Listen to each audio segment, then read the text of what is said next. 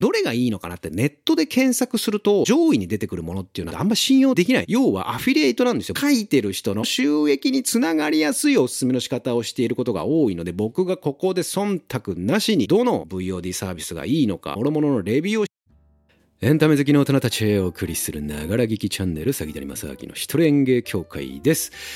VOD、ビデオオンデマンドという故障呼び方が一番一般的なのかわかりませんが、あんまり聞かないよね、でもね。要は映像配信サービス、今山ほどありますよね。ネットフリックス、UNEXT、ディズニープラス、もろもろありますが、どれが一番いいのかという話を忖度なしで話したいなというふうに思うんですね。一通り、まあ、全部じゃないけど、一通り試してみたので、ちょっとお話ししたいなと思うんですね、今日は。で、あの、どれがいいのかなってネットで検索すると上位に出てくるものっていうのはね、あれね、ちょっとあの正直言うとあんま信用できないですよ、ああいうのは。要はアフィリエイトなんですよ。僕もやってるから言えるんだけども、要は Unext にこっから加入してもらうと自分にも報酬がもらえるとか、そういういろんな裏側があるので、おすすめの仕方とかが、なんかこれをやたら強めに おすすめしてんな、みたいな、その書いてる人の、ブログをやっている人、まとめサービスやっている人たちの収益につながりやすいおすすめの仕方をしていることが多いので、僕がここで忖度ななしに、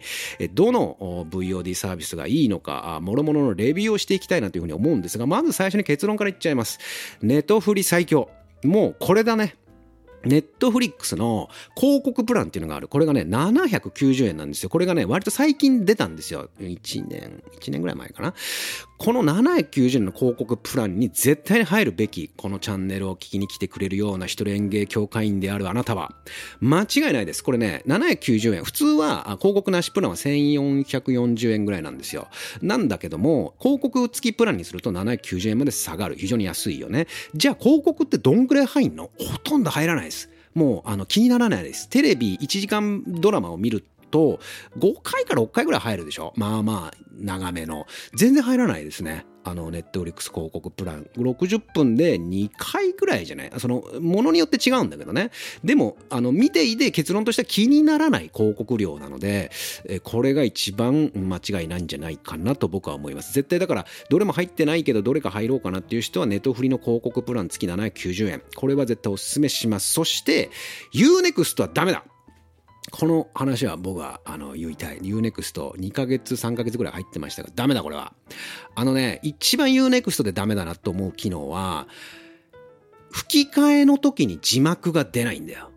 吹き替えにしてんだから字幕いらねえだろってお思いかもしれませんが、あなたのような高級マンションにね、お住まいの方はそりゃいいでしょうよ。でも私のような一般人からすると、窓を開けて、 U-NEXT 見ることだってあるんですよ。だって毎日毎日さ、あの部屋閉め切ってさ、エアコンガンガンかけてって、こんなも電気代も高いし、物価高とかね。だからまあ、あんまり暑くないなっていう日は、窓開けて、エアコンもつけずに夏でも過ごしたりするんです。そういう時に U-NEXT 見ると、うちはあの通りがあるので、前が車のブーン、うーんって音なんかが入ったりするので、あ、今何つったんだろうとか、今一瞬聞こえなかったな大事なとこぽかったけどっていうのがちょいちょいある。だから吹き替えでも字幕を出しとくと、まあ安心なわけですよね。あのストーリーにこうついていけるんですよ。字幕出してた方が、その周りの音がちょっとなんか音がしてもね。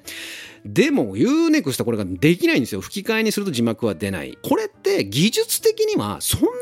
難しいことのようには思えないんだよね。なんかできるだろうっていうふうに思うんだけど、なぜかこれができない。それから、あ結局 UNEXT って見放題じゃないんですよ。有料のものがあるんですよ。これをあの見たければお金を払ってね追加でみたいなのがあってでもお金なんか払わなくていいよ毎月1200ポイントかな？を付与してあげるのでこのポイントから使ってみてねっていうことはやっているけどなんかもう見放題にしろよとか思うんだよ。これが3つ目の理由でね高いでしょ。一番高いんじゃないかな？ビデオオンデマンドサービスの中では2000だっていくらだよね？2100円だか200円だか税込みで高いんだからもう全部見放題にしてくれ。でもこれだけ高くてもやっていけてるというか、まあ、加入する人が多いのは圧倒的な作品数の多さなのよ。作品数は確かに一番多くて、この一人演芸協会的にメリットを言うと、黒沢作品大体見れるんだよ。これは大きいよね。でもまあ、それぐらいかなっていう割と最新の映画あこれも見れるんだと思ってもそれは有料ですとかなんか何百ポイント使ってくださいとかだったりするし過去の作品は大体無料で見れるけどで黒沢作品もあるけどうーん、にしてはこれ2000いくらちょっと高えだろうという。だからまあ Unext がダメだというポイントをまとめると、吹き替え時に字幕を出せない、見放題ではない、高い。この3つが大きな理由で、もう1個だけ細かい理由を言わせてもらうと、これ YouTube もそうだけど、今これ何分ぐらい喋ったかな？じゃあ例えばさ、うんとそうだな、うん20分までまあじゃあ聞いたとして10分のところに戻ろうと思った時にゲージで10分ってこの辺かなってところにパンってタッチタップクリックするとグッて戻れるでしょ ?Unext ってそれできないんだよ。早送りとか巻き戻しは別に簡単にできるけど、じゃあ2時間の映画で1時間半ぐらいまで見て、最初の開始30分ぐらいのところまでで戻りたいなと思った時に、パンって簡単には戻れないんだよね。だそういうね、なんかね、一個一個のユーザーインターフェース、使用感、使い方勝手が悪い部分が多くって、これ2000いくらも取っといてこの使い勝手かよっていうで、字幕も出ねえしっていう吹き替えの時に、なんかそういう全体的ななんかこの、なんつうんだろうな、視聴者ファーストじゃないというか、もうとにかく作品数を増やせやいいだろうという安易な考えが、エンタメマニアからするとちょっと嫌だなというふうに思って、うん、UNEXT 解約しました。2ヶ月か3ヶ月ぐらいで。これはもうダメだと思って。いや、いっぱいありますよ。他にも。なんか検索とかしにきいなとか。でそもそも UNEXT って、そのオリジナル作品みたいなものもほぼないので、UNEXT 制作、UNEXT でしか見れないみたいなものがほぼないので、あ2000いくら。だからどうしてもこれ見たいとか、このシリーズ見たいけど、あのドラマ見忘れちゃったけど、UNEXT だったら見れるらしいとか、なんか、どうしても UNEXT で見たい時だけ1ヶ月入ればいいかなというところで、UNEXT は毎毎月2000いくら払う価値はないかなと正直思いました。なので Unext は現在僕の中ではなしです。えそしてね、次にお勧めしたいというか、その使い勝手の部分で言うと、Netflix と同じぐらい使い勝手がいいビデオオンデマンドサービスがディズニープラスなんですよ。やっぱディズニーさすがですね。やっぱ見る側の人かなりちゃんと考えられた設計になっていて、まあ、さっきのその、さっき言った問題は大体ないんですよ、ディズニーは。その吹き替えの時どうたらとか、巻き戻しなんたらとかっていうのがなく、検索しにくいなんだっていうのがほぼなく、ネットフリックスの使いやすさをそのまままあパクったっていうのは言い方悪いけども、でもネットフリックスのようにすごく使いやすいユーザーインターフェースなので、えっ、と、ディズニープラスはすごくいいが、ただ、まあこれはもうディズニーがメインのものなので、ディズニーが好きな人は絶対おすすめできるんだけど、まあ、つまりその作品、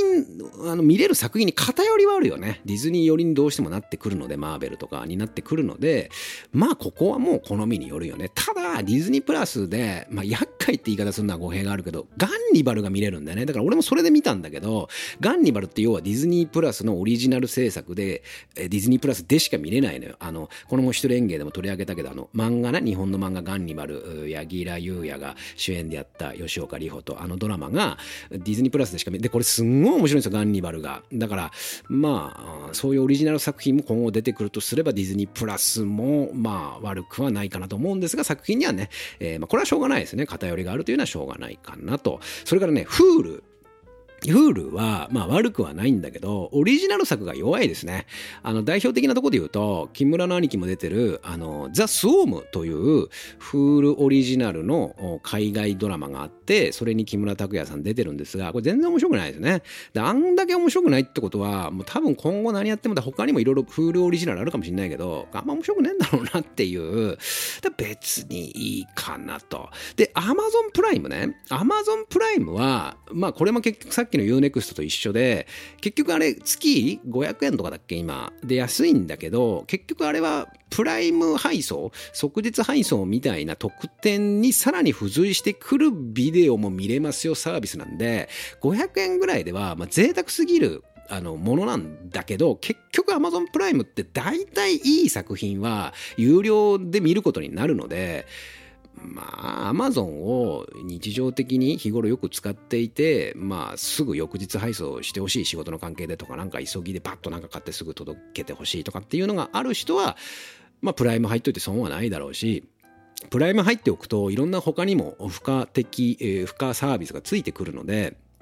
まあそういう人にはおすすめだけど、なんかネットでビデオ、VOD 楽しみたいんだよなっていう人には、別に Amazon も普段そんな使わないんだよなっていう人には、全然別に Amazon プライムは入る必要ないと思いますね。昔は Amazon プライムとかこの手のサービスが始まった頃っていうのは松本さんがやっているそのドキュメンタルが見れるのが Amazon プライムだった。つまりその日本向けに対しては、日本人に対しては、あれ、あの作品をもってして Amazon プライムというのを知ってもらい、加入してもらうという一つの代表的な作品だったと思うんだけど、最近別にアマプラオリジナルで、うわーっていう、これは見てっていうのが別にあるわけではないので、まあ、どうしてもこれが見たいっていうあの、アルパチーノがやってるね、えっと、ドラマとかね、あのタイトル忘れちゃったけど、ととかはアマプラオリジナルだったりする。だからどうしても見たいのがある時だけ、まあ、入りゃいいんで、日常的にそのアマゾンをそんな使う、あの、使ってない人は別にアマプラも入らなくていいかなと思いますね。だから結論としてはやはり、あの、ネットフリックスの広告プランが一番いいと思います。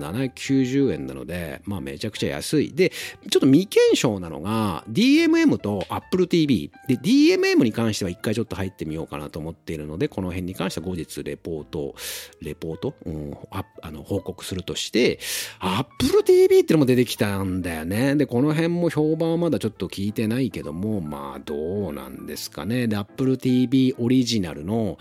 なんだっけな、なんとかっていうなんか、探偵ものだったか、サスペンス、スパイものかなスパイものなんとかっていう Apple TV のドラマが話題とかっていうのをちょらっと見て気になってはいたんですが、まあちょっとね、全部が全部試せるわけではないんですが、まあちょっとね、実際試してみたものも少ないっちゃ少ないんですけどね。でもね、やっぱネットフリの広告プランはもう絶対入って間違いないと思います。で、あとは、あこれが見たいんだよなっていう時だけそこに入るのがいいんではないかなと2023年9月時点では私はこう思っているんですが、あなたの VOD 環境、契約環境、感想などもあれば、ぜひコメント欄の方からお送りいただければと思います。この番組では見たしても嬉しくなるようなコメントに関しては随時番組の中で紹介させていただいております。そしてここまで聞いていただいたあなた、ぜひチャンネル登録と、普段表ではできない話を裏側でやっております。メンバーシップ登録の方もお待ちしております。杉田正明でした。でもそろそろ統廃合していくだろうね、この戦争も。パラビも UNEXT と合体したしさ。